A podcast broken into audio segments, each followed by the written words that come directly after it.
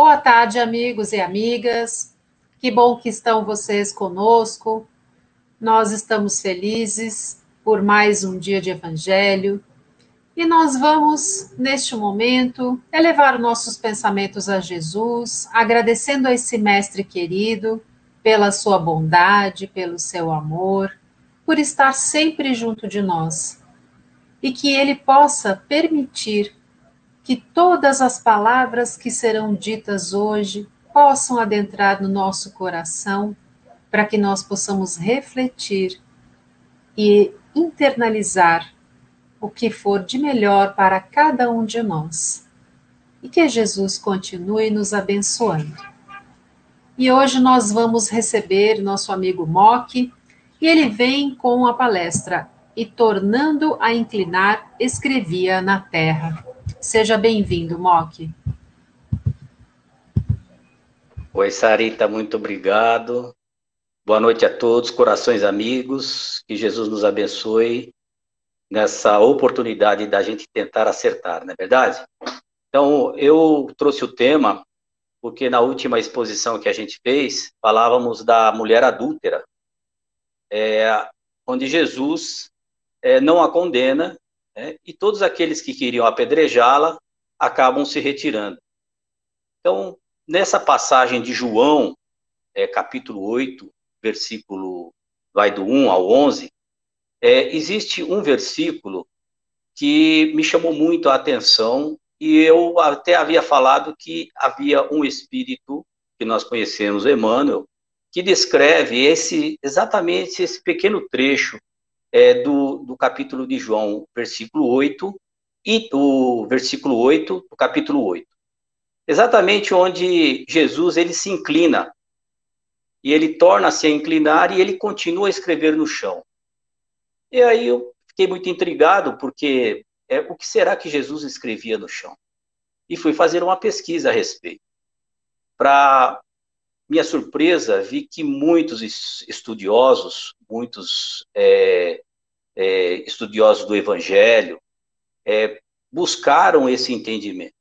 E muitos deles é, fizeram a relação é, do que Jesus escrevia com o Antigo Testamento, né, junto dos profetas. Jeremias, lá atrás, dizia alguma coisa a respeito do que era escrever na pedra. Né? Alguns é, historiadores falam que essa relação de escrever na terra está relacionado com a, a, escrita na pedra, que Deus escrevia na pedra nas lei, na lei mosaica dos Dez Mandamentos. Então, existem muitas é, suposições do que Jesus escrevia. Né? Outros historiadores é, comentam que Jesus começa a colocar ali o nome de cada um daqueles que queriam atirar a pedra, e eles envergonhados por eles estarem com pecado também, com erros, eles vão se retirando um a um.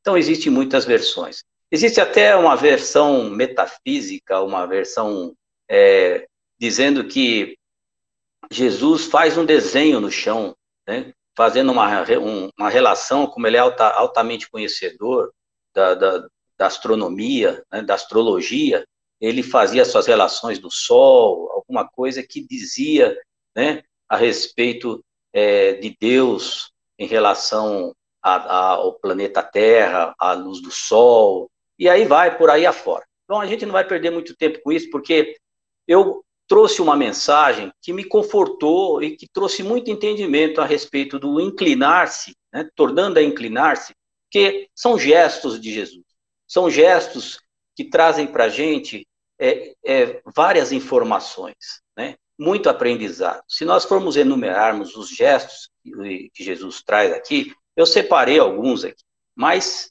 e a gente pode voltar rapidamente no tema e, e discursar sobre isso. Nós temos um gesto de Jesus maravilhoso, se todos relembrarem, o gesto quando Jesus ele vem até a multidão, a multidão ele estava seguindo, havia mais ou menos 5 mil pessoas ali, e os discípulos pedem para que Jesus é, dispense aquelas pessoas, porque já estava tarde, e Jesus é, vendo que eles tinham fome, e eles os, e os discípulos dizendo, Jesus, temos que não temos dinheiro para pagar comida para todo mundo, comprar pão para todo mundo, né?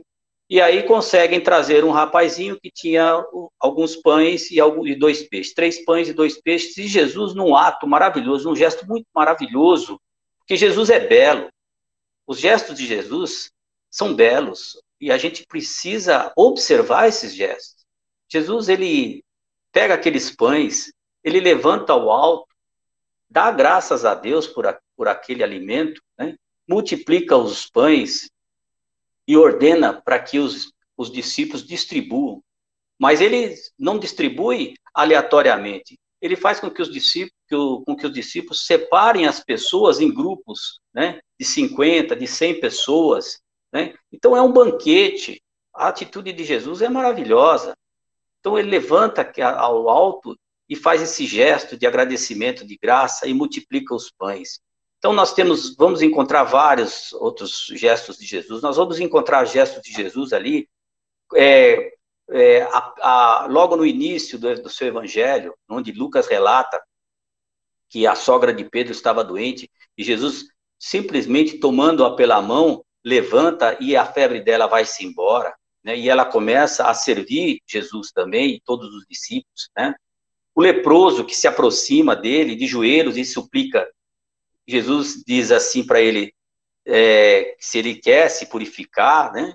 Então ele, Jesus enchendo de compaixão desse homem, né? Ele toca, né? E ele diz assim, eu quero. E Jesus toca e ele fica purificado.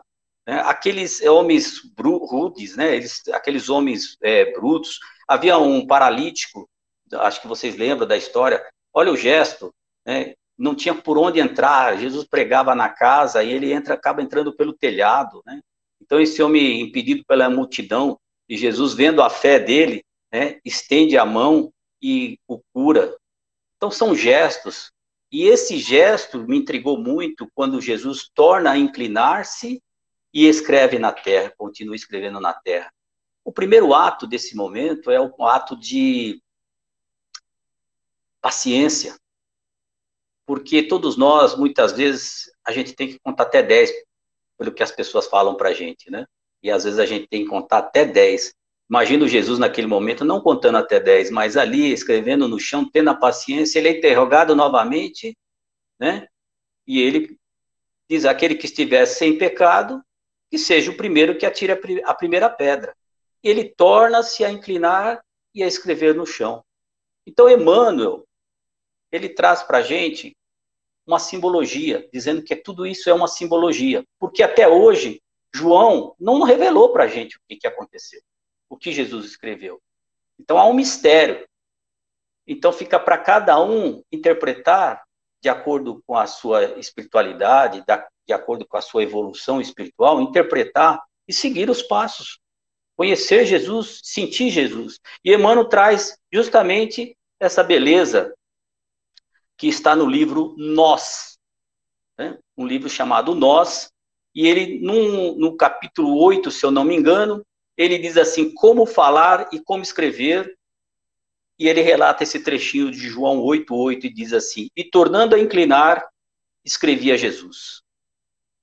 Quantas vezes ele fala uma, um entendimento que quanta gente não abusará dos recursos da escrita, por veicular imposições, difundir enganos na terra, Quantos espíritos, mesmo desencarnados, valem-se dessa possibilidade para atender a venenosos caprichos individuais?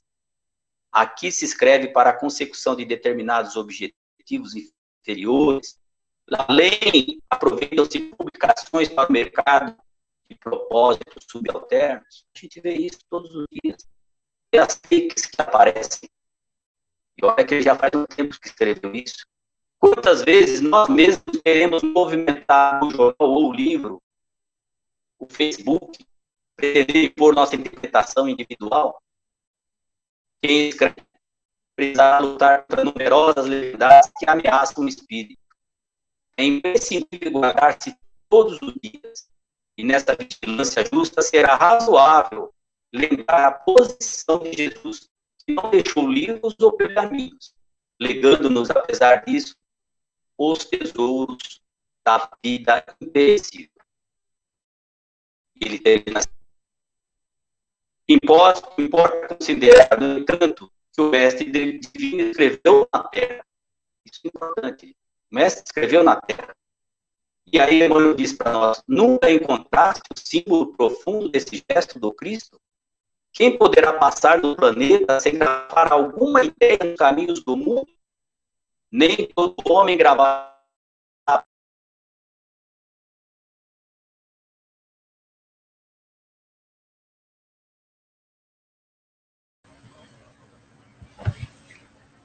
E devido a alguns problemas técnicos, nós agradecemos a compreensão de todos e vamos já entendendo um pouco sobre a palavra de Jesus, não é? que não era só falada, era escrita no chão, era escrita é, nos pensamentos das pessoas. Então, nós vamos mais uma vez receber então o MOC para que ele possa concluir. Então deu um probleminha no nosso Wi-Fi aqui, mas estamos tentando retornar novamente. Mas só para finalizar, que a Terra é o grande livro que o Senhor nos deu ao serviço da formação espiritual. Ainda que nós não percebamos, e nós estamos escrevendo diariamente. Se formos a criatura de entendimento frágil, se ainda não temos o contato com os ensinamentos do Cristo, não nos cuidemos da escrita diária. Precisamos ver o que a gente grava na vida. Nossas mãos e as nossas atitudes, elas gravam sempre, a todo minuto, com as tintas luminosas ou sombrias do coração. E a terra está registrando o que nós fazemos. Não podemos manchar o livro que o Pai nos confiou. Então, o que eu posso desejar a todos vocês? Que auxiliem, que perdoem, trabalhem, todos nós amemos e servimos como Jesus, gastando sensata, sensata, sensatamente os recursos que o céu nos colocou na mão. Que a gente precisa prestar essa contabilidade divina no momento justo. Que Deus nos abençoe e nos ilumine. Muito obrigado.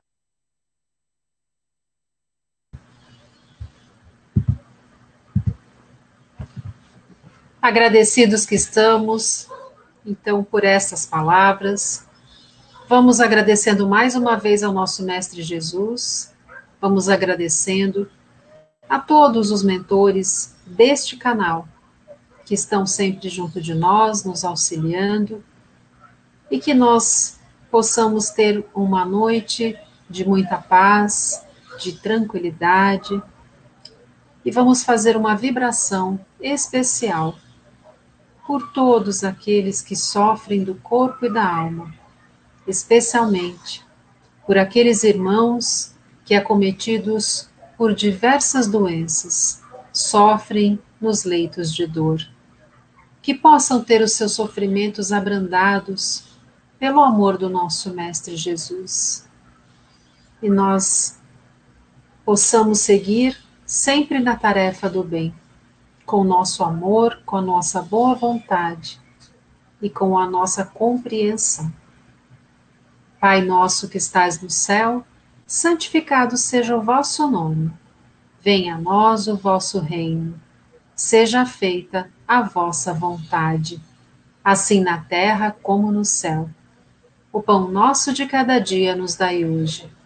Perdoa, Pai, as nossas dívidas, assim como nós perdoamos aos nossos devedores. E não nos deixes cair em tentação, mas livrai-nos de todo o mal.